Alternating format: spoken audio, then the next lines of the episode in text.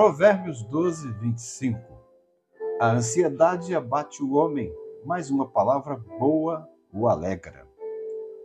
Quando realizou o seu ministério terreno, o Senhor Jesus deu sobre a ansiedade a seguinte instrução: Por isso vos digo, não andeis ansiosos pela vossa vida, quanto ao que haveis de comer ou beber, ou pelo vosso corpo, quanto ao que haveis de vestir. Mateus 6:25.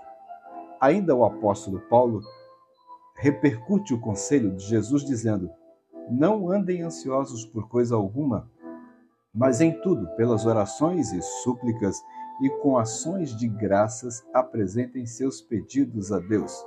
Filipenses 4, 6. Em Provérbios, somos informados que a ansiedade no coração abate o homem isso significa que ela pode adoecer uma pessoa de maneira séria e profunda, e nesse caso precisa ser tratada com algum remédio. Os homens criaram alguns que são chamados de ansiolíticos ou psicotrópicos, mas a palavra de Deus nos ensina dois tipos de remédios que surtem um grande efeito terapêutico sem efeitos colaterais: a boa palavra e a oração e súplicas. Você já reparou que há certas coisas que nos dizem que trazem um peso tão negativo que provoca tristeza e ansiedade em nosso coração? Reparou que algumas conversas trazem angústia e sofreguidão ao nosso coração?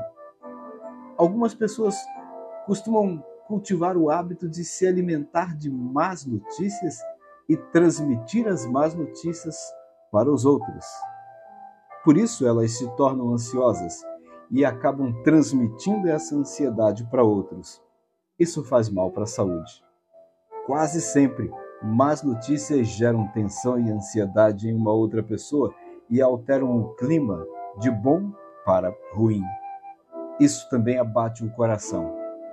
Todos nós somos sujeitos à ansiedade e em momentos assim precisamos de uma boa palavra, a palavra de Deus, que nos alenta, fortalece e encoraja o coração, mas também precisamos da oração e da súplica, e a súplica de um justo pode muito em seus efeitos.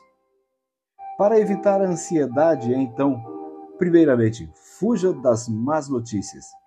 Fuja de ouvir as más notícias e fuja também de divulgar as más notícias.